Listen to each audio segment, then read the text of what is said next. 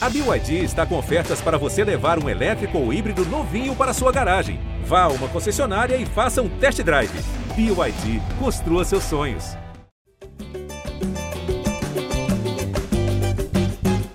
Salve, salve, torcedor alvinegro!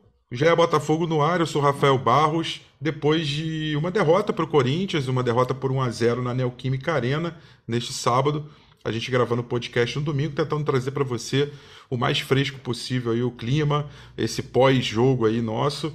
E um jogo que, um resultado que se você olhar assim, antes da partida, 1 a 0 Corinthians, jogo na, na casa é, do Corinthians, e o Corinthians com uma campanha boa, com um elenco bem qualificado, embora com time misto, é, seria algo até razoável, mas o Botafogo acabou enfrentando uma série de circunstâncias que a gente vai debater aqui no podcast, que tornaram essa derrota um pouquinho mais dolorida do que seria normalmente.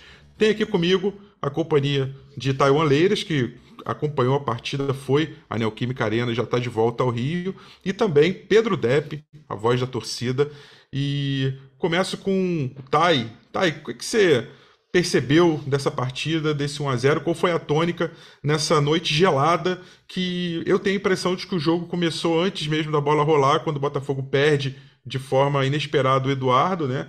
E depois, com 15 minutos, menos de 15 minutos, com 11, 12, o Marçal acaba sentindo, e aí as coisas se desconfiguram muito para o Luiz Castro. Pelo menos essa foi uma impressão geral, pelo menos imediata, que eu tive é, da, da partida, é, do que acabou condicionando essa partida do Botafogo. É por aí mesmo, Thay? Bom dia, boa tarde, boa noite.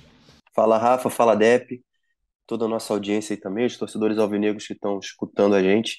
É, primeiro, Peço desculpas se a minha voz estiver um pouquinho é, aquém, um pouco cavernosa aí demais. Mas um alérgico saindo do Rio com 25, 26 graus, chegando em São Paulo com 10 graus a menos, é certeza de sofrimento. Mas vamos que vamos. Tá um pouco é... dentro da alma alvinegra hoje. É. A ressaca. é... Mas, cara, o que eu percebi do jogo é... foi bem parecido também com a leitura que o Luiz Castro fez pra gente na, na coletiva depois da partida é, acompanhando os números ali em tempo real, eu via é, Botafogo e Corinthians é, jogando muito iguais. Assim. A gente percebia o Corinthians é, no início do jogo, né, até a metade do primeiro tempo, mais ou menos, que é quando sai o gol. A gente via talvez o Corinthians ali com um pouco mais de fome ali na hora de, de tentar recuperar a bola e tal, mas os números mostravam até em desarmes e finalizações que estava muito parelho o jogo assim. É, se perdia muito a bola, se finalizava pouco, de ambos os lados. E o Botafogo perdendo um, um jogador que deu liga no meio de campo na rodada anterior, né? De, de maneira ali é, é, abrupta, né? E muito perto do jogo. A partir do gol, o Botafogo parece que é, desmoronou e, e, a partir também da saída do Marçal, principalmente, e foi aí que o Corinthians começou a dominar. É, até os 20 minutos de jogo, é, tinham três finalizações para cada lado e estava tudo muito muito igual, assim, até em números a gente via isso em campo também. A partir do gol do Corinthians e o Marçal saiu uns, uns cinco, menos de 10 minutos depois, aí o Botafogo parece que não tinha mais alternativa no jogo e, e a gente já foi para o intervalo com o Corinthians com o dobro de finalizações em comparação com o Botafogo. O Botafogo já não, não conseguia criar tanto assim, e só que conseguia segurar o Corinthians minimamente. Quando o Marçal saiu, o Corinthians, é, por coincidência ou não, passou a martelar aquele lado esquerdo ali da defesa do, do Botafogo. O gol saiu ali, outras jogadas perigosas também, e o Corinthians conseguiu é, achar o caminho da vitória por ali, né? O, o Hugo não entrou bem e, e também não estava bem fisicamente ali, problemas não físicos, mas médicos ali, estomacais e tal, e o, o Mezenga deu mole também no primeiro gol, então é, o Botafogo foi desmoronando até porque perdeu duas peças, os dois reforços que ganharam é, vaga no time titular muito cedo e por mérito e porque aumentaram o nível ali da equipe, eles saíram com menos de 15 minutos de jogo e o Botafogo desmoronou a partir daí. Eu acho que o resumo do, do jogo de ontem é, é por aí. Assim, eu não vi um, uma atuação desastrosa do Botafogo, não como a gente já viu é, outras. Acho que não é uma derrota tão doída como a gente já percebeu outras recentemente até. Foi um jogo, acho que bastante honesto do Botafogo, mas que pelas circunstâncias é, a derrota foi merecida mesmo assim. Verdade, Thay. É, quando eu falo que uma derrota doída, no sentido de que a gente, é, com o time com a formação completa, pelo menos com o Eduardo uhum. e, com, e com o Marçal em campo, pelo que foi o jogo e pelo fato de o Corinthians ter jogado com o time desfalcado, é, propositadamente uhum. ali, time misto, né? Já que vai jogar contra o Flamengo pela Libertadores na terça, é, dava, a gente percebia que dava para ter jogo de uma forma, é, com uma chance maior de Botafogo, pelo menos sair com o empate da Neoquímica Arena. É. E, e, o último lance do jogo foi a cabeçada do Matheus, que quase entrou, que né? Também então. quase entrou, exatamente. E aquele final ele teve uma blitz alvinegra boa, né, Thay? E, e, Pedro Depp aqui, a quem eu me dirijo, que eu me encontrei recentemente, estávamos juntos ali no setor visitante. Finalmente conheci pessoalmente, tive essa alegria. No setor visitante. Honra, no setor visitante. É uma, uma noite fria realmente em São Paulo, mas me, me surpreendeu muito, Depp. Assim, essa experiência para é, dentro de campo não foi das melhores, pelo menos assim uma, uma surpresa muito agradável é, de ver o setor visitante não só lotado, mas o setor visitante grande, né? Um espaço que o Corinthians cedeu ao Botafogo foi de, foi, não sei exatamente números exatos ali, mas provavelmente 2.500, 2.000, 2.500 pessoas, a gente estava calculando isso, e todo ele tomado, né? Uma coisa impressionante que me impactou, eu ali dentro vendo, e depois a imagem que a gente vê, né? A foto até que a gente vai botar para ilustrar esse podcast é, do setor completamente tomado, então é, uma, uma experiência bem, bem interessante para o torcedor, pelo menos, do ponto de vista do encontro, de estar ali no local com bastante gente e muito apoio. O Botafogo recebeu bastante apoio da torcida nesse jogo, definitivamente, né, Depp? É, essa imagem eu fiquei namorando com ela a noite inteira, né? Eu vi 250 vezes essa foto, que realmente é impressionante, a torcida do Botafogo se fazendo presente. Recentemente, o jornal o Globo é, é, publicou um ranking né, das torcidas que, dos clubes que mais levam torcida nos jogos fora de casa. O Botafogo está em quinto, então a média deve ter subido um pouco. O Botafogo está com uma média de 1.500 torcedores por jogo. acredito que ontem tinham pelo menos uns 2 mil botafoguenses que apoiaram né, o clube do primeiro ao último minuto. Obviamente, a gente sai com um sentimento de frustração do estádio. É, e com a voz meio ruim também, não é só você não, tá? Porque ali na, na, na arquibancada estava complicado mesmo, muito frio, eu não vim preparado para esse frio todo. Mas assim, com essa virada de turno agora, Rafa, a gente já consegue fazer algumas comparações, né? Porque a estreia do Botafogo foi contra o Corinthians e foi uma estreia muito ruim, o primeiro tempo Sim. que foi meio que um choque de realidade. Né? O torcedor estava confiante, contratamos o Patrick de Paula, contratamos não sei quem, gastamos 60 e tantos milhões. E quando a gente pega o Corinthians, aqueles primeiros 45 minutos, eles mostram assim: opa, calma aí, que não é da noite para o dia que vocês constroem um time. E ontem eu concordo com o Tai que o Botafogo fez uma partida honesta dentro daquilo que podia oferecer. Né? Você, é, por exemplo, ele citou ali o, o mole que o Mezenga deu. Ele deu dois moles, ele errou dois passes que o Cuesta não ia errar. Né? Aí você tem ali o, o, o a lateral, a, a, o lado esquerdo da nossa defesa com o que entrou mal, mas como é que a gente pode exigir muito mais do, do, garoto, né? Com o Marçal era diferente, né? E você perde também o Eduardo. São muitos desfalques, desfalques de jogadores importantes. Esses, assim, que não, não também não quero né, ser é, meio assim delicado com o jogador, né? Mas é, tem caras assim que não estão no nível, né? Que acredito que daqui a dois, três anos, Botafogo brigando lá para cima, lá, lá nas melhores, nas primeiras posições, eles vão voltar aqui no clube.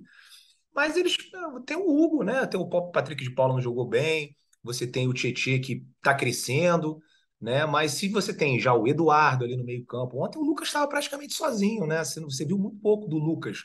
Essa bola que o Matheus pede é um, é, é um, machado do Lucas, né? Mas assim, participou pouco do jogo. O Botafogo criou poucas oportunidades é, para fazer gol ali no caso, levou pouco perigo. Teve um chute do Erisson, teve a cabeçada do Matheus e no final um chute do Lucas, assim que a bola passa, não passa muito perto também.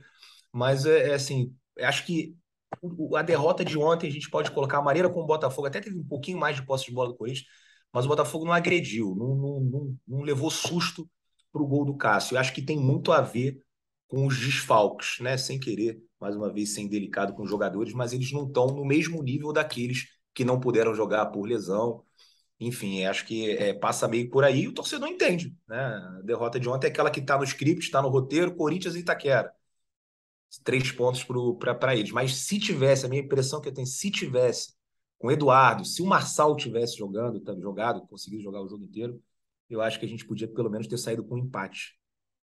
Tem um amigo meu, botafoguense, um grande amigo Camilo, né? Camilo Pinheiro Machado, nosso correspondente lá em Nova York já participou até do podcast aqui, ele fala uma coisa que é interessante. Fala assim: é, tem jogador que eu chamo de desfalque e tem jogador no Botafogo hoje que eu já nem chamo de desfalque. Porque você fala de desfalque quando você está esperando que o jogador possa atuar e ele não atua por uma suspensão, por uma lesão, até uma lesão recente. Mas tem jogador que já está há tanto tempo, já está numa situação. Então, assim, o Botafogo é, é, mistura-se as situações. Então, por exemplo, o Corinthians jogou com time misto. O Botafogo, se você for botar na ponta do lápis, ele de alguma maneira também jogou com o time misto. Se você for muito rigoroso com o que seria o time titular do Botafogo. A gente já comentou aqui que o Botafogo não conseguiu ter a formação titular dele, o 11 ideal dele, ainda não conseguiu entrar em campo até hoje. É, você às vezes tem a, a zaga titular, mas o, o lateral que está machucado, ou, o atacante, enfim, cada hora um setor do Botafogo acaba ficando um pouco capenga. E ontem estava comentando até com o Depp, né, na, no, a gente assistindo o jogo, eu tinha a impressão de que tinha uma diagonal fraca do Botafogo. Se você traçasse uma diagonal ali, que era a, o lado esquerdo da defesa e o lado direito do ataque, tá? Então essa diagonal me deu a impressão de que ela ficou frágil na defesa, pelas circunstâncias que a gente já falou. O Hugo com, com o Mezenga, o Mezenga ficou muito abalado com a, com a falha no gol, ficou sem confiança. Até tem um lance ali bem, bem bobo no, um pouco depois do gol, que ele joga a bola para lateral, que seria uma bola que normalmente ele protegeria, tentaria sair jogando, ou dar um chutão para frente, e dar só um tapa para lateral. Dá para ver que ele tá meio tenso, sem muita confiança. E o Hugo não entrou bem, teve uma questão clínica também, que você já colocou. Até na hora ali a gente não sabia muito, tava com a impressão de que tinha alguma coisa diferente com o Hugo. Ele com dificuldade além do normal para marcar e para jogar.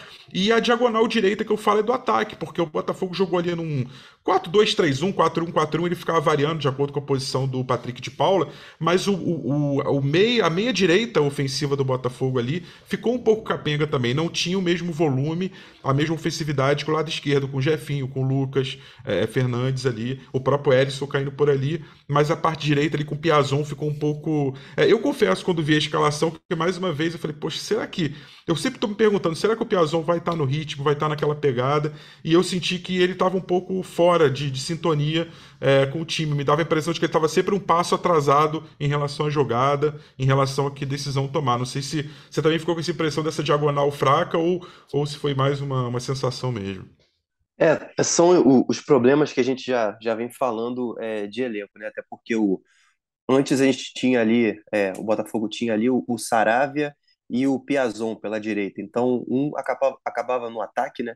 Acabava complementando o outro nessa característica, porque o Piazon não é o cara que vai dar a profundidade, não, não é o cara que vai afundar o campo pro, pro Botafogo. O Saravia fazia isso porque ele, era, ele é um lateral muito ofensivo perdeu a posição por, por, por alguns erros, principalmente na defesa que ele cometeu. Entra o Daniel, que tem outra característica, assim, a mesma posição, mas é um jogador completamente diferente. O Daniel está acostumado, desde o ano passado, a jogar no Botafogo, muito mais como jogador ali defensivo e, e construindo a partir de saída de bola do que jogando na velocidade e jogando ali é, com profundidade para cima do lateral adversário, no, não, essas qualidades ele não mostrou com muita frequência no Botafogo, né?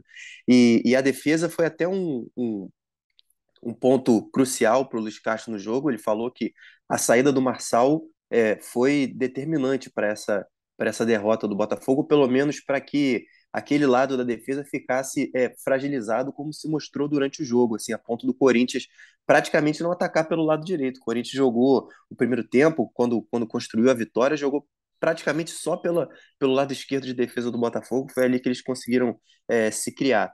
E parte desses desfalques que a gente falou é, em cima da hora, né? A gente teve uma semana vazia para trabalhar, o, o Luiz Castro os jogadores prepararam esse jogo com o Corinthians com uma formação, seria a primeira vez que o Botafogo repetiria escalação desde que o Luiz Castro assumiu, já são 22 jogos, um turno inteiro de Campeonato Brasileiro, primeira rodada do retorno que está começando agora, jogos da Copa do Brasil também. O Botafogo não conseguiu ainda repetir nenhuma vez a escalação inicial de uma rodada para outra.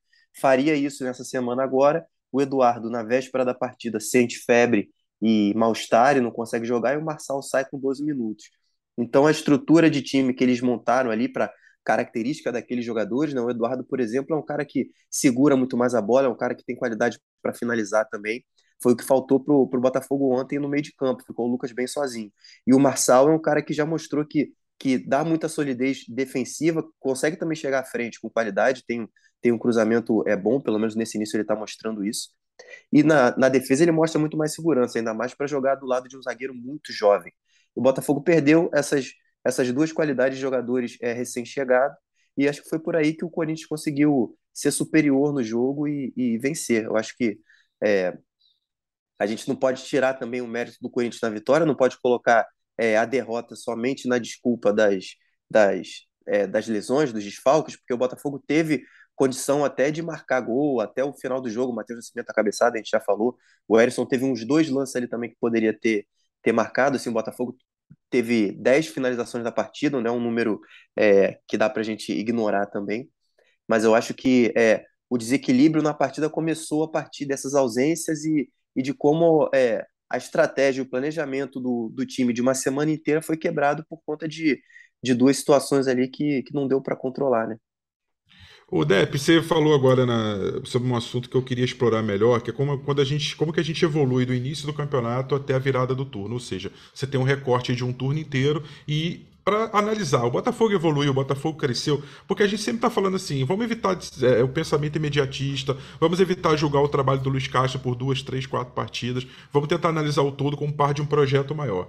É, e quando você observa assim o apito final do juiz, 1 a 0 Corinthians, embora nos dois jogos o Botafogo tenha perdido, você consegue enxergar uma diferença realmente muito grande. E aí eu queria destacar alguns pontos que eu já percebo de evolução do Botafogo. Botafogo, naquela partida, o Gatito. É, é, é, ainda estava voltando, ainda estava. A gente já não sabia se a condição dele ia ser a mesma de antes, seria sentir a questão do, do ritmo pós-lesão, e ele foi se firmando aos poucos, né? Hoje ele, ele é uma realidade, um goleiro que está acima de, de, qualquer questionamento, principalmente com as mãos, né? Ele ainda dá os sustos com, com os pés ali, como aconteceu ontem, quase que o Yuri Alberto fez um, um gol numa saída errada dele, mas o goleiro é relativamente seguro. A gente tem. Se a zaga está com problema de lesão, mas a gente sabe que tem o Cuesta, quando ele voltar, pode contar com ele. O Felipe Sampaio é, até conseguiu ter uma atuação interessante, né, razoável, mas pelo menos mostrando uma liderança melhor do que o Mezenga, né? E o Botafogo, principalmente no meio de campo, que era um setor que a gente tinha muito problema no início do campeonato, ele vai começando a encontrar uma configuração, com o Tietchan ali marcando é, daquela posição de primeiro volante, que era uma posição que o Botafogo estava com dificuldade de encontrar. Tinha encontrado o Kaique, o Kaique se machucou. Uh, com o Lucas Fernandes, principalmente, fazendo aquela função do 10, chamando a responsabilidade, circulando. O Botafogo hoje tem a impressão de que ele consegue circular a bola com muito mais fluência, muito mais naturalidade do que há 5, 6 jogos atrás e do que principalmente o início do campeonato, né? E, claro, é, aqueles nomes que a gente já conhecia, como Erisson mantendo, né? Claro que algum jogo ou outro ele, ele caindo um pouquinho a qualidade, e principalmente o surgimento do Jefinho, com uma grata surpresa, né? Que a gente já falou dele. Então, assim, se a gente pega esse recorte e essa evolução, até posição a posição, o Botafogo hoje já tem uma perspectiva, tirando o Marçal e o Eduardo, que chegaram para ganhar a posição titular, sem dúvida. Então, o Botafogo tem uma perspectiva de evolução muito clara entre o primeiro e o segundo turno, que eu acho que é, no, no, no frigir dos ovos é o mais importante. O Botafogo vai fechar a rodada em 12 lugar, está no meio da tabela, numa zona ainda relativamente segura, né? É, eu acho que está bem claro assim que a gente está seguindo um caminho que lá na frente a gente vai conseguir colher esses frutos, né? E o torcedor vai poder ver um bom futebol assim. Evolução dentro de campo a gente viu, principalmente no jogo contra o Santos, que é a estreia do Marçal, que mudou completamente ali o setor defensivo do Botafogo, e também né, contra o Atlético Paranaense, foi a melhor partida do Botafogo no campeonato. E, e aí acho que tem a ver com a chegada dos reforços, né, tanto o Eduardo como o Marçal. Quando eles saem, o time perde muito. Né? Time, assim, ficou claro ontem para mim, o, o, apesar do Tietchan ter feito uma boa partida, o Patrick de Paula nem tanto, mas é, um, um, cara que articula o jogo tão dinâmico quanto o Lucas Fernandes, às vezes ele sente falta de uma outra pessoa com características parecidas, como foi o caso do Eduardo né? E a gente não pôde contar com, com o atleta, então acho que faltou ali criação. O Thay até falou, finalizamos 10 vezes, mas para mim, cara, a gente agrediu pouco, deu um pouco susto no, no, no Cássio, né? Foram até uma defesa de distância, ele pegou um chute do Erisson, e aquela bola que o Matheus Nascimento não pode perder, né? Uma bola sensacional do Lucas, ele encontrou o Matheus livre ali, ele conseguiu né, dar uma cabeçada fraca, né, num lugar no, no alto ainda por cima. O Cássio é muito alto, para ele foi muito fácil. Ali. A gente está precisando né, de reforços nessa, nessa posição. A gente já falou muitas vezes, a gente vem falando desde o início do ano que o Botafogo precisava contratar um centroavante. Espero que venha rápido, né? As negociações estão demorando muito. E acho que é questão de quando tiver todo o time pronto, quando esses caras estiverem aptos a jogar, o Botafogo vai fazer um campeonato honesto, vai fazer um campeonato digno. Para essa primeira temporada já está ótimo. Né? A gente, pô, não sei quem foi que se iludiu que poderia né, brigar por G4, brigar por título, mas eu acho que o campeonato que o Botafogo tem feito é isso, é um campeonato ali de meio de tabela. Acho que agora a gente está um pouquinho abaixo do que poderia estar. Você está falando aí décimo segundo. Décimo segundo não é tão legal. Eu imaginava o Botafogo mais ali em oitavo, né, nono. Então, a, a, gente teve essa questão dos desfalques, né? O Globo também fez um outro levantamento. O GE também, vocês fizeram aqui, né? Não sei se o Davi ou o Taiwan, foi uma média de sete desfalques por partida, um negócio assim. Você não uhum. encontra em outros times, né? Tem muita gente é, fora e, e, são os melhores. Qual que é o melhor zagueiro do Botafogo? É o Cuesta, tá fora. Né? Qual que é o melhor lateral do Botafogo no elenco? Os dois estão fora, o Rafael e o Marçal. Tem o Rafael que a gente esquece que ainda tem o Rafael para jogar, né? Quando ele entrar, e se tiver e tem, e tem, e tem o Carlinhos, a gente falou que não tinha reserva, e a gente esquece do Carlinhos também. O Carlinhos é um bom reserva para o Marçal. É, é, um jogador é. que, que taticamente, né, que, que tem uma. Né? Experiente, e ele também tá, tá, no, tá no estaleiro, né? Mais um, né? É. E a gente tem, a gente vai ter na lateral dois caras de Premier League, né? O Rafael construiu a carreira no Manchester United, o Marçal que jogou na França e jogou também no Wolverhampton. Imagina o quanto vai melhorar, né? Quando tiver Rafael, Cuesta e, e Marçal. A gente está falando de três de uma linha de quatro. Né? Então, assim, não tem como você analisar o Botafogo sem contextualizar essa questão dos desfalques, que a gente está tendo muito azar. Né? O Botafogo costuma não ter muita sorte, mas esse ano tá brincadeira. Parece assim: ó, o cara é bom? É, então vai se machucar. É, o cara é mais ou menos? É, então não se machuca, vai jogar os 38 jogos, ele está disponível lá. Então, é, é, a gente teve esse desfalque também do Eduardo ali, que casou muito bem com o Lucas Fernandes, e, e eu acho que precisa ter um atacante mais experiente? Acho que se fosse um outro, de repente, tem muita especulação sobre aquele Tiquinho Soares. Acho que o Tiquinho Soares faria aquele gol ali que o Matheus perdeu, não, sem, nenhuma, sem nenhuma crítica. Eu acho que o, o Matheus Nascimento é um baita jogador, tem um futuro pela frente, mas não sei se está pronto né, para aguentar esse tranco que é a Série A. Né? Você vê que ele joga a seleção sub-20, hum. ele arrebenta, mete gol, dá assistência e tal. Na Série A, as coisas são um pouco diferentes. Né? É, mas é muito jovem, tem 18 anos e está ali mesmo para acertar e errar né? E é assim que ele vai aprender, é assim que ele vai se desenvolver. Mas seria muito importante se a gente já conseguisse fechar essas contratações, porque aí eu acredito que o Botafogo vai fazer um campeonato seguro, tranquilo, já melhorou muito em relação à primeira rodada, né? Que era ali aquele catadão do, do Luiz os caras que podiam jogar, com o que a gente vê agora. Só que a gente vê agora um Botafogo que tem um caminho, mas ainda está faltando essas peças que a gente tem, mas ou estão machucados ou é uma situação que o Botafogo ainda não conseguiu fechar, por exemplo, está aí com Danilo Barbosa, vem, não vem, Chiquinho Soares, vem, não vem, e a gente fica aqui nessa apreensão, porque tem certeza que quando chegarem e os, os desfalcos puderem jogar também, a gente vai fazer, como eu falei, um campeonato bem tranquilo. Oh, tá, e a situação do Marçal, eu sei que a, a, posição oficial vai ser amanhã, né, o departamento médico, mas do que você já conseguiu apurar mais ou menos ali da, da saída dele, a própria questão do Eduardo, se foi pontual mesmo, chegou-se a pensar em Covid, mas testou, parece que ali negativo, dá esse panorama aí pra gente.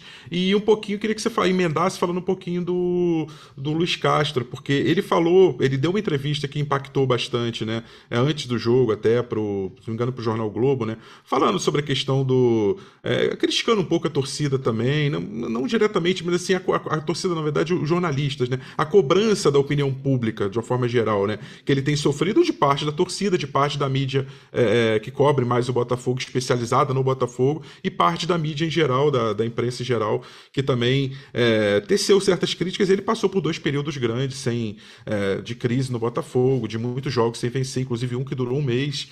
Uh, então, assim, ele foi muito criticado e ele eh, se colocou de forma assim muito incomodado, com, falando pela primeira vez, sentiu ameaçado, enfim.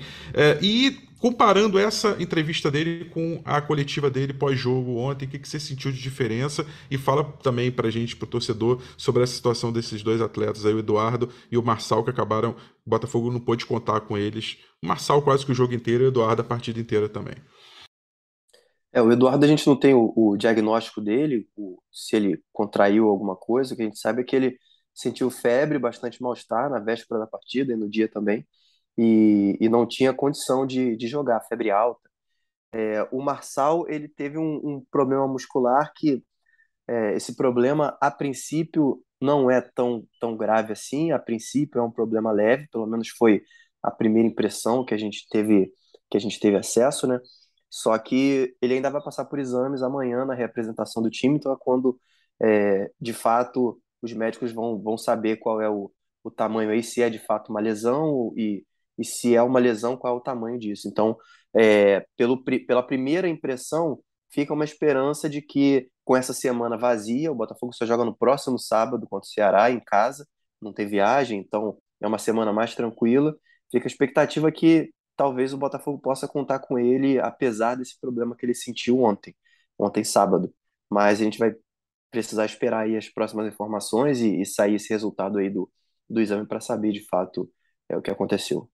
E sobre a coletiva do Luiz Castro, a gente poder, é, fazendo essa comparação com, com o tom, com, com a maneira, com, com, com o próprio conteúdo de ontem pós-jogo, comparando com essa entrevista maior que ele deu, falando, até criticando um pouco né, a cobrança que ele tem sofrido, a falta de paciência um pouco com ele. O que, que você percebe, assim, podendo comparar esses dois momentos? É, eu acho interessante que, é, por ele ser um, um, um personagem de fora, não está é, é claro que ele foi informado e ele chegou aqui sabendo onde ele estava pisando, né? Aqui que eu digo no futebol brasileiro, não no Botafogo especificamente. Mas é interessante ver como na prática ele reage a, um, a uma realidade que, que ele não estava tão acostumado assim, né? E alguns problemas que a gente insiste em, em, em comentar, a gente já fala há algum tempo, são problemas é, é nossos mesmos de, eu acho, de, de comportamento, de, da maneira como a gente lida com o futebol, da maneira como a gente é, descarrega as nossas frustrações no futebol, os brasileiros ou, ou boa parte dos torcedores.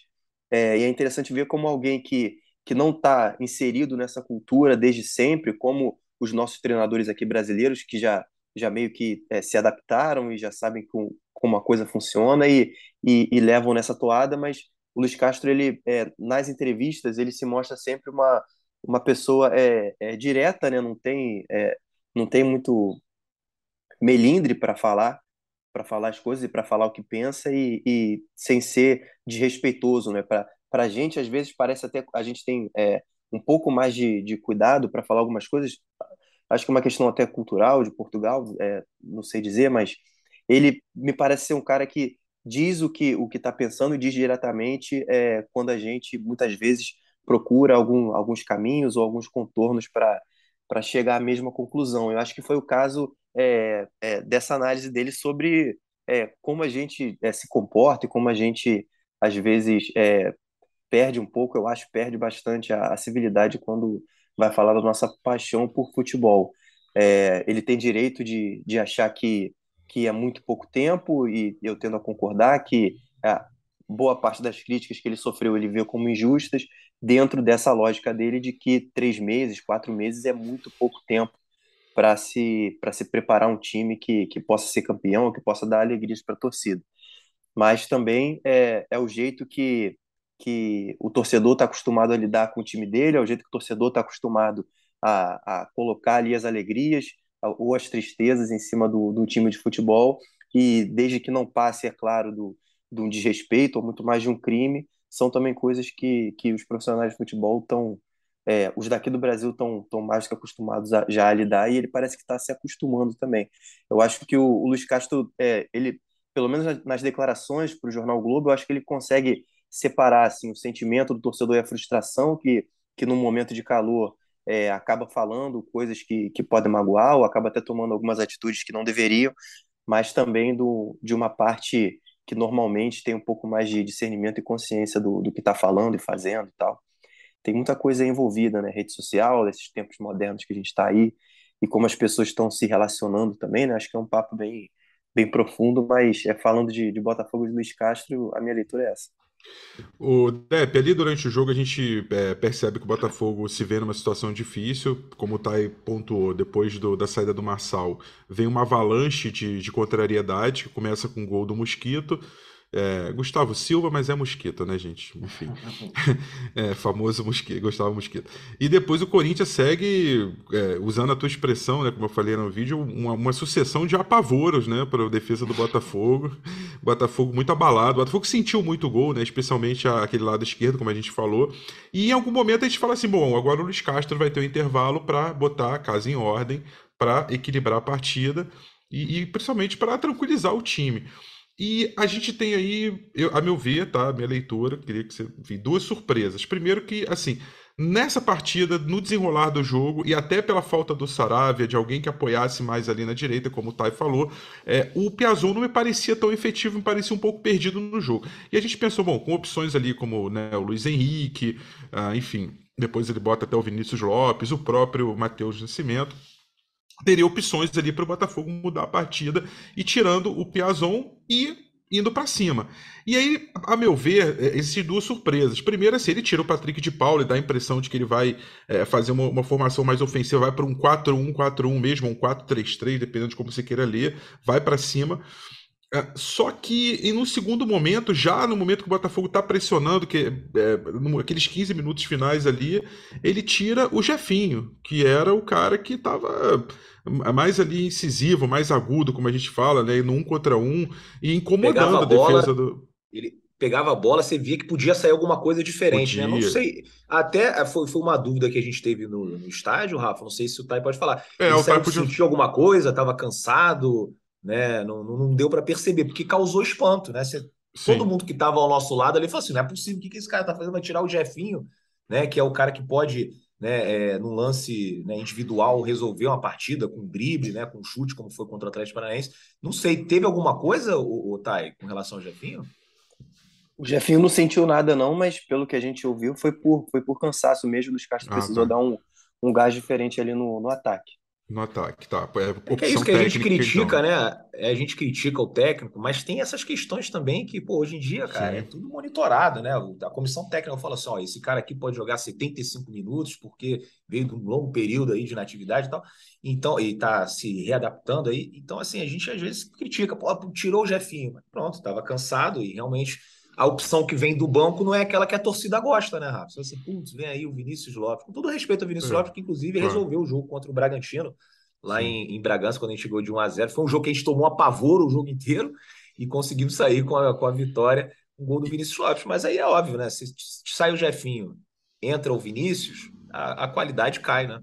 E, e, aí a gente fica com essa sensação, né, que, de que, de que é, as mudanças ali que ele fez, as tentativas de solucionar esse quebra-cabeça é, e de propor o jogo, não, elas não funcionaram de uma forma tão efetiva. O Botafogo até teve a posse de bola, principalmente se o Botafogo teve mais posse de bola que o Corinthians no jogo, em grande parte por esse segundo tempo do meio para frente, e acho que é um cenário natural. O Corinthians, além de desfalcado, estava uh, ganhando o jogo, então, claro, fez as trocas e botou o William, botou o Adson, botou jogadores até do time titular depois, ao longo da partida, o próprio Yuri Alberto, mas o Botafogo é, me deu a impressão ali de que o Castro fez uma leitura boa em alguns momentos, mas em outros talvez nem tanto. Mas é tudo impressão. A gente fica ali é, observando a partida sem esse monitoramento mais acurado, né, mais apurado das coisas, e fica com essa impressão de que, por exemplo, naquele momento, a gente teve essa temperatura pela arquibancada ali, de que quando ele tira o Jefinho, causa um espanto. Fala, poxa, mas o cara, tudo bem, ele podia estar até cansado, mas mesmo cansado, ele estava é, dando um ritmo ali na, na ponta esquerda,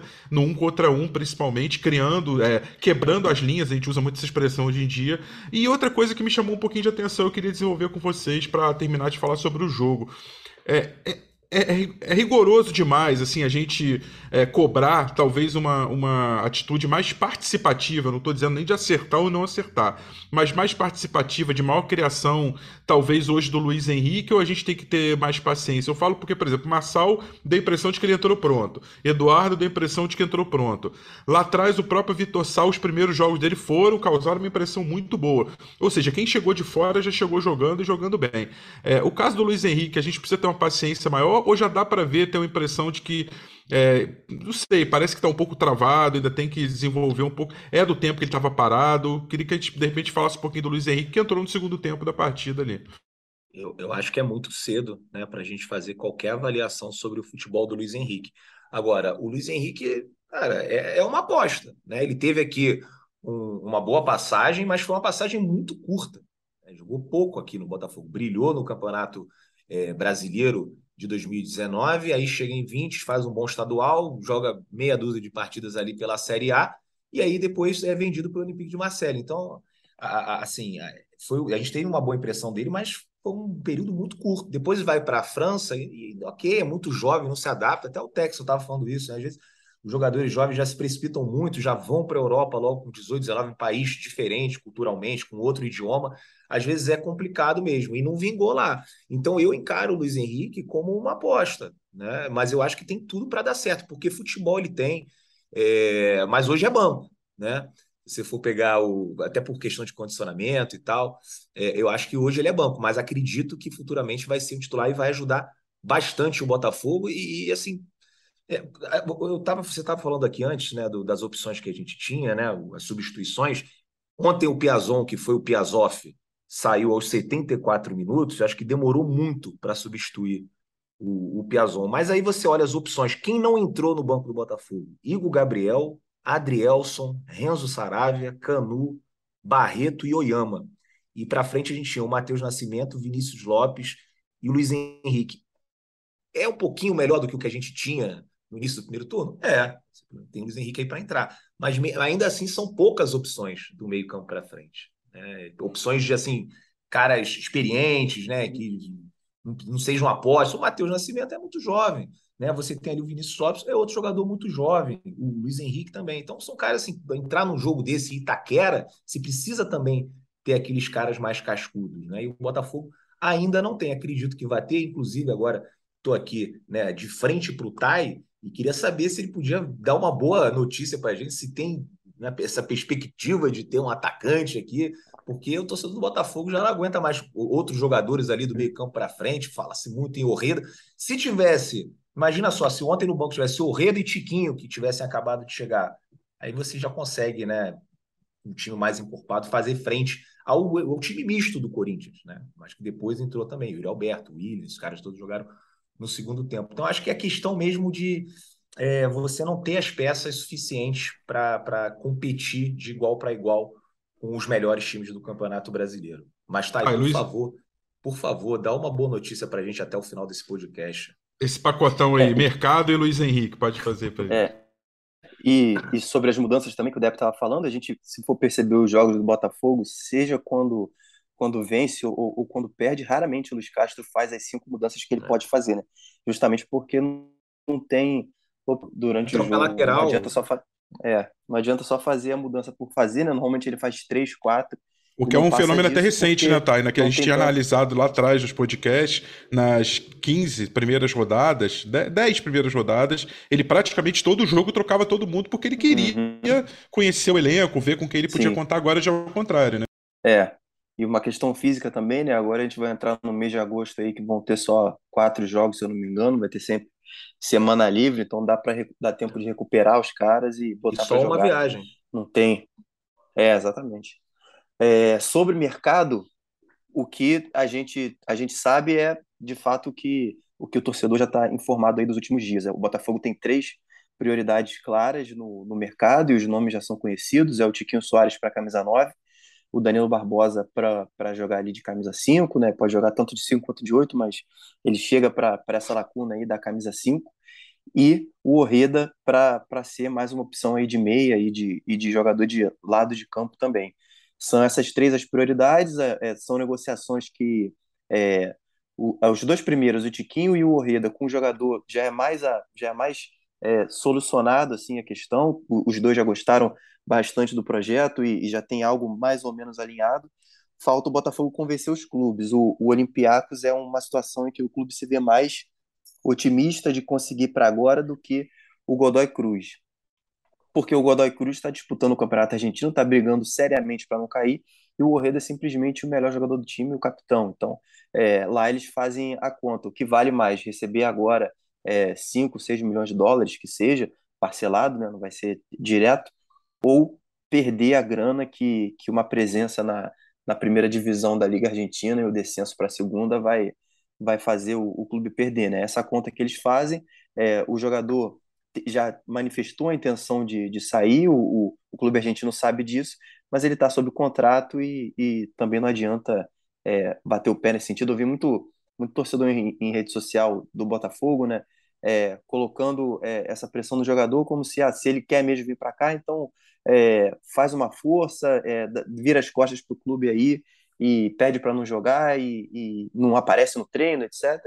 É, o Orreda não fez isso até agora, pelo, pela impressão que a gente tem, ele não vai fazer, e deveria ser até, na verdade, eu acho, é, mesmo que, que seja frustrante nesse momento, porque ele pode vir só para 2023, é, a postura que o jogador tem com, com o clube atual dele para vir para o seu vai ser a postura mais na frente, provavelmente, que ele vai ter com o seu clube se ele quiser sair ou se é, pintar uma, uma é, oportunidade dele sair, né? Então, o Orreda se mostrando ali é, é, respeitoso né, com o Godoy Cruz, acho que pode ser, na verdade, uma boa notícia se ele fechar mesmo com o Botafogo, porque vai ser provavelmente a postura que ele vai ter aqui.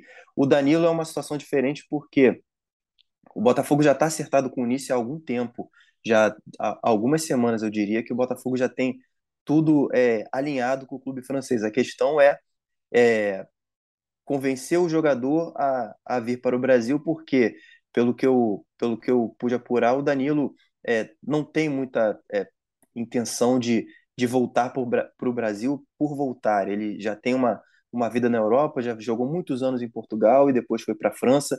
É, ele já teve essa questão é, de voltar ao futebol brasileiro quando veio para o Palmeiras e, e, teve um esforço maior para convencê-lo a vir. Então, não, acho, não é, uma, não é uma questão de dizer não ao Botafogo ou até a, a proposta salarial que o Botafogo ofereceu. É uma questão de, de estilo de vida dele, de escolha é, é familiar até, que ele tem para fazer. O clube já, já fez uma, uma, uma primeira é, boa, muito boa proposta para ele, salarial, é, considerada até por, por, por, quem é do entorno como, como muito boa, mas o, o Danilo quer um pouco mais para deixar é, uma realidade que ele é mais confortável e, e aceitar vir para o futebol brasileiro de novo. Então o Botafogo está nessa questão aí de, de convencimento com o jogador de que esse é um projeto diferente, que aqui ele vai poder ter um, é, uma vida também tão confortável, tão boa como ele como ele já tem, com uma rotina que ele já tem na Europa também. É, essas negociações não dando certo, o Botafogo já tem é, alguns contatos para partir para planos B, mas a intenção é colocar esses três jogadores como um, um fim de, de pacote ali de mercado. É, sobre o, o, outro nome que a gente ouviu bastante, que é o, o Rafael Carioca. O Botafogo já procurou na primeira janela, na segunda também. Tem um, um, um, já uns números, uma projeção do que o clube é, poderia pagar para ele nessa operação, só que é, até agora não, não, avançou muito nisso, porque é, a prioridade de fato é o, é o Danilo Barbosa e também o clube tem que entender se o Rafael Carioca gostaria de vir para o futebol brasileiro com uma realidade salarial diferente. Ele ganha muito bem no México. O, o Botafogo aqui não teria condição de pagar ou, ou não ou não coloca na, na, conta né, a condição de pagar um salário que ele ganha lá, porque é um, é um salário acima do que é, o Botafogo está praticando no, no, no, atual elenco. Então tem que ver se, se de fato o Rafael é, aceita diminuir essa pedida e ao mesmo tempo se o clube mexicano também aceita diminuir os valores que está querendo por ele. O Rafael já é um jogador experiente, é, já passa dos 30 anos e não é um perfil que, que o Botafogo se mostrou muito propenso a, a colocar grandes quantidades de dinheiro até agora. Pelo menos os movimentos anteriores no mercado no, nos mostram isso. Os atletas que vieram nessa faixa aí de idade, passou de, de 29, passou de 30, são oportunidades de mercado que só se apresentaria no caso do Rafael no ano que vem, que é quando o, salário, que é quando o contrato dele começa a, a chegar nos meses finais, etc. Depe, é, no primeiro turno a gente brincou com a questão do, do setor visitante. Você falando assim agora, o Depe vai para uma para uma esticada aí, uma viagem, chamando de road trip, né? Até falávamos na época, brincando com a NBA, a NBA tem muito esse termo, né?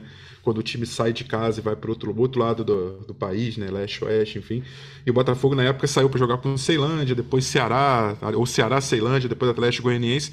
É, eu diria que no segundo turno é o home sweet home, porque o mês de agosto, que é, é tido por tantos como o mês do desgosto, vai ser o mês para o Botafogo arrumar a casa, né? São quatro jogos apenas no mês é, com todos com intervalo de uma semana. E desses quatro jogos, três são é, no Rio de Janeiro. Três são em casa, inclusive. O Botafogo vai ter o mando de campo contra o Ceará no próximo sábado, quatro e meia da tarde. Depois, no outro sábado também, às nove da noite, recebe o Atlético Goianiense. Aí ele sai para fazer o único jogo dele fora no mês, que é no domingo, dia 21, contra o Juventude, no Alfredo Jacone. E ele recebe o Flamengo no sábado 27. É, muito jogo sábado, né? E domingo, 11 da manhã, horários alternativos e dias pega o Flamengo no sábado 27, fechando o mês de agosto às 19 horas, porque o Botafogo já está eliminado da Copa do Brasil, então ele não tem compromissos de Copas e também não está disputando, obviamente, Copas internacionais, porque ele vem de uma Série B. Ah, eu acho que assim, é um, é um você que sai tanto, né? Contra tantos torcedores aí pelo Brasil, vai ter uma viagem para Caxias do Sul, mas agora é hora de assentar mais em casa e é hora de organizar um pouco a casa. Isso acho que pode ter um efeito positivo. E também de reconexão com a torcida. A gente estava falando naquele jogo Atlético Paranaense, poxa, 8 mil, 8 mil, 8 mil. Acho que essa resposta que a torcida deu contra o Corinthians já é um presságio de que, de repente, é, quem sabe nesse mês de agosto, com três jogos em casa, a torcida possa chegar junto novamente e o time possa se beneficiar também desse intervalo maior entre os jogos para se recuperar, para ter os lesionados de volta, enfim. E com menos viagens é sempre bom você descansa mais a questão da logística, né, Deb? Pô, logística é uma coisa que eu entendo. E depois dessa sequência aí que você falou, é, foi Ceará, é, não, foi, foi Ceará, depois Ceará, Atlético Goianiense, Juventude e Flamengo. E Juventude. Cara, é, não, mas é, é, no primeiro turno, né, que a gente jogou muitos jogos, e Ceilândia. Né, e Ceilândia, uma semana, fiquei, fiquei 10 dias fora de casa. Quando eu voltei, a primeira coisa que eu fiz foi matricular na academia, porque eu não tenho mais essa resistência toda, não. É cansativo pra caramba esse negócio de aeroporto para cima e para baixo. Aí você não tem tempo para comer direito, acaba comendo uma besteira ali que tá mais acessível. Então, assim, quando acabou essa road, road trip aí que você falou, eu entrei na academia e tô até hoje, né? Meu projeto fitness está bombando. Mas agora a gente vai ter né, jogos acessíveis nesse mês de agosto. Né? A gente tem aí o Ceará em casa, a gente tem o Atlético Goianiense e são times que estão envolvidos em outras competições. O Atlético o Goianiense acho que está na Copa do Brasil e na Sul-Americana, né? Imagina só o, o duelo Klaus contra Luizito Soares, fantástico, sensacional. Vou assistir. E tem o Ceará também que está envolvido aí na Sul-Americana, o Juventude, que é uma partida fora de casa, a gente sabe que é difícil ganhar lá no Alfredo Jaconi, mas é uma partida acessível também para o Botafogo. E essa do, a partir do jogo contra o Juventude, a janela já está fechada. Ou seja, é, acho que é, fecha no dia 15 de agosto, né? Então, assim, é, provavelmente a gente tem esses dois jogos que não sei se vai chegar, os reforços vão chegar a tempo, mas contra o Juventude já é esse time que eu estou vislumbrando aqui na minha cabeça. Pode até não acontecer, mas eu acho que o Botafogo chega bem forte para pegar o Juventude. Depois a gente tem uma partida contra o Flamengo em casa e tem essa questão, quando joga no Newton Santos, a torcida do Botafogo realmente comparece em peso para defender o estádio, para é, tá lá do lado junto com o time no clássico que tem muita rivalidade. É, eu acho que é óbvio, a gente pensa aqui, né, no melhor cenário, conseguir quatro vitórias, mas é muito difícil. Se o Botafogo conseguir já dez pontinhos, que eu não acho impossível. Hein? Isso, lógico, contando que esses times vão estar tá, é, com a cabeça em outras competições, os reforços vão chegar, os lesionados vão estar aptos para disputar essas partidas. Eu acho que a gente, de repente, pode conseguir é, uma sequência de vitórias, de bons resultados, o que já dá mais uma né, é, uma, deixa mais tranquilo né, esse trabalho aí do Luiz Castro, que vem passando, obviamente, por oscilações, mas quando tem esse tempo todo para treinar, a cobrança da torcida, que já é grande, vai ser maior ainda, porque aí agora a gente vai querer ver mesmo um time evoluindo e chega depois do jogo, cara, o torcedor não quer saber se tinha cinco desfalques, se tinha três desfalques, se o cara perdeu o pênalti, o torcedor quer ganhar e quer ver o time jogando bem. Vamos dar, vamos dar mais esse e, tempo e aí pro... E, e, pelo que a gente viu no, no, na Neoquímica Arena, o torcedor tá querendo abraçar de novo o time, né? Tá, tá. muita vontade, né? Impressionante ontem, né, cara? A quantidade de botafoguense. A gente fez um pré-jogo. Pessoal, aqui em São Paulo tem duas torcidas, né? A Sampa Fogo e a Raiz Alvinegra São Paulo. E aí a gente fez um, um pré-jogo assim de gente do Rio de Janeiro, né, de, de outras cidades aqui do interior de São Paulo, tem de Belo Horizonte, até da Bahia. Tem gente até da Bahia para ver esse jogo, é o pessoal lá de Ilhéus. Então, assim, a torcida do Botafogo está empolgada. E não é por acaso que a gente é quinta, quinto clube que mais leva a torcida para jogo fora de casa. Isso com uma campanha horrível. Né? O torcedor entende processo, projeto, palavra que ele não aguenta mais ouvir, né? Processo, projeto, reestruturação, essas palavras chatas. Mas o torcedor entende, no fundo, no fundo, ele entende, por isso ele vem comparecendo. Né? E até a, a nossa campanha como visitante no campeonato é muito boa. Né? Até o, a, o jogo de ontem era o terceiro melhor visitante no campeonato. Né? É, agora a gente pegou um jogo contra o Corinthians que era um jogo complicado, mas o torcedor tem abraçado. Né? Tem abraçado. E eu nem vou culpar a galera lá do Rio de Janeiro, que nesses últimos dois jogos o pessoal não foi, né? dois públicos ruins, abaixo de 10 mil, um público muito ruim. Né? Mas o Botafogo em casa anda decepcionando demais. Acredito que é, nesse jogo contra o Ceará, né, um horário melhor, sábado, quatro e meia da tarde, a gente possa ver o Milton Santos com mais de de 20 mil pessoas, porque o torcedor está ali, ele só está esperando o chamado do clube. Né? E quando o clube chama e dá a resposta, a torcida compra o barulho e chega junto. Acho que a gente tem que dar um voto de confiança aí para com a chegada desses reforços, e a gente tem que fazer, impor a nossa nosso mão de campo, né? mostrar a nossa força para esse jogo contra o Ceará, que é um jogo muito importante. A gente não pode nem pensar em deixar de conquistar esses três pontos. Tá, e para a gente já ir caminhando para o encerramento, é, a gente tem aquele, sempre aqueles boletins, né? Jogador X ele já está entrando de, na transição, está voltando. A gente tem aqueles lesionados mais imediatos, aqueles casos como ver como é que vai evoluir o Eduardo, ver como vai evoluir o Marçal. Mas temos casos também de gente que está no DM há mais tempo e está evoluindo o quadro. Ah, já estava parado, agora já começou a transição, estava na transição, já começou o trabalho com bola e tal. Como é que está essa situação macro, vamos colocar assim? É, que nomes que a gente aos poucos pode começar a ver nesse mês de agosto no Botafogo, além, é óbvio, dos que devem vir pela janela, mas de quem o Botafogo está dentro, dentro do próprio clube e que já não tem jogado há um bom tempo. Quem que seriam esses nomes aí? É, as novidades que a gente é, pode ver aí dessa semana, né, talvez até no, no próximo jogo, se não todos, é, pelo menos alguns deles, são é, o Rafael, principalmente, é, uhum. o Carly e o, o Romildo Del Piage, que são os jogadores já é, recuperados. Né? O clube já considera como é, clinicamente, até fisicamente já aptos para voltar ao, ao dia a dia do clube plenamente. Então, é, dependendo aí da semana, de como eles responderem é, fisicamente aos trabalhos do, do Luiz Castro, a gente pode ver essas novidades aí, pelo menos no, no banco de reservas. Fica a nossa expectativa para ver se o, se o Rafael vai voltar, né? Lembrando que ele só jogou é, o primeiro jogo da temporada no Campeonato Carioca, teve uma lesão muito grave, né? Rompeu o tendão de Aquiles.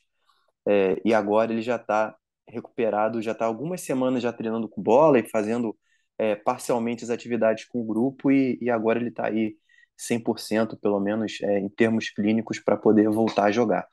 No DM, no DM de fato, a gente precisa ver se o Marçal vai entrar ou não no DM, vai depender do exame de amanhã, segunda-feira, né? Mas o, o, os jogadores que estão em tratamento no departamento médico são os três que fizeram cirurgias é, recentemente. O, o, o volante Breno, que subiu do time B e se machucou no treino quando o clube já estava com um monte de lesão no meio de campo. O garoto subiu para reforçar e se machucou no treino e aumentou a lista de baixos, né? Um, um, azar danado dele. O Kaique também, outro jogador de meio de campo, que fez cirurgia recentemente, está em tratamento. E o Sauer, que teve aquele problema, como a gente já soube, é a infecção na, na área da, da, do tornozelo, onde ele foi, onde ele recebeu a cirurgia, teve um problema ali médico, já recebeu alta do hospital mas está nesse tratamento. Outros quatro estão em transição, né? Então, é, eles estão um, um passo avançado, mas ainda precisam se recuperar fisicamente. A gente já falou do Carlinhos, e além dele tem o Vitor Sá o Diego Gonçalves, dois jogadores é, opções de ataque, e o Coelho, o zagueiro que também a gente já comentou aqui. É, no momento, é, são esses oito jogadores que estão afastados por problemas físicos, né? seja por é, condicionamento que ainda está faltando, seja por, de fato, problemas médicos. E fica aí de boa é, notícia os três que já estão recuperados. O Del Piage recebe muitas chances com, com o Luiz Castro, costuma dar moral para ele. O Carly também ele estava como titular até, até ter um problema físico, né? Então a gente precisa ver também se ele vai recuperar esse posto ou não. É, se, se, vai brigar ali com o Canu e o Mezenga, principalmente para essa vaga do lado do Sampaio. E o Rafael, que, que é uma esperança aí que solucione a lateral direita, assim como o Marçal, é, numa primeira impressão, deu bem mais confiança ali na lateral esquerda, né? A lateral direita ele fica o Sarave e o Daniel Borges revezando, parece que nenhum dos dois consegue passar uma confiança completa pro pro torcedor e principalmente pro Luiz Castro, né, que tem revezado esses dois esses dois na posição.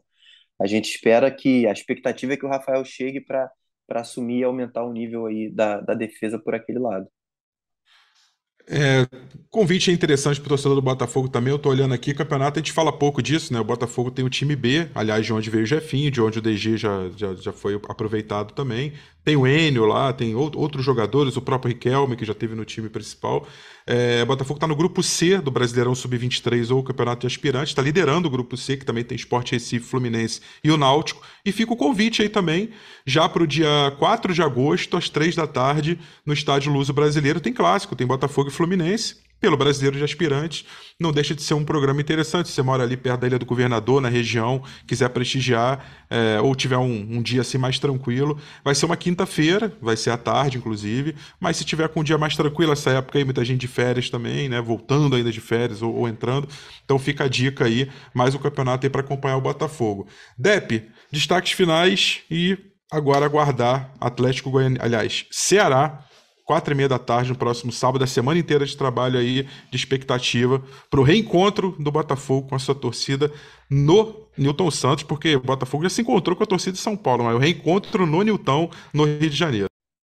É, eu acho que o destaque né, de ontem foi a torcida mesmo, né? Que encheu o setor visitante na Arena Itaquera e que está abraçando o time, está chegando junto. Obviamente, é, a cobrança existe, um time como, o Botafogo é, é, normal, faz parte, né? Mas eu espero que a gente possa encher o Newton Santos no próximo sábado. Vai ser uma partida muito importante. Eu acredito que o torcedor não irá né, decepcionar e comparecerá é, nessa partida e nas outras, nessa sequência que a gente vai ter no mês de agosto em casa. E se Deus quiser, pelo menos 10 pontos nessa sequência. Rafa, um grande abraço aí para vocês. Tamo junto.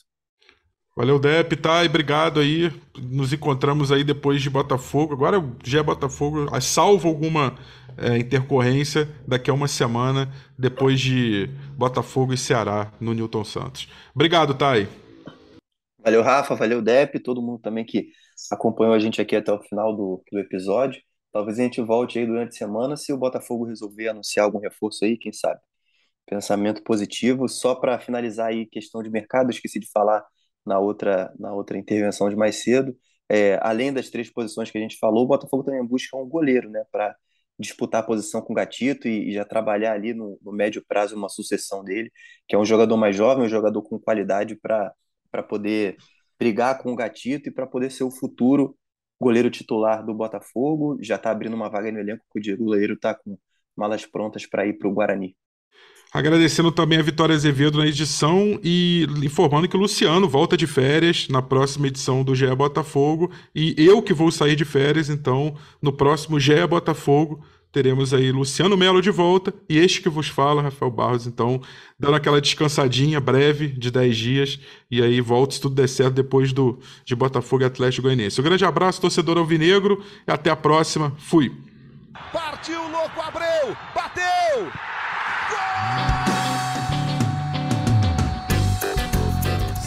Quem? Do Botafogo! Do Alvinegro, do Glorioso. É o GE Botafogo.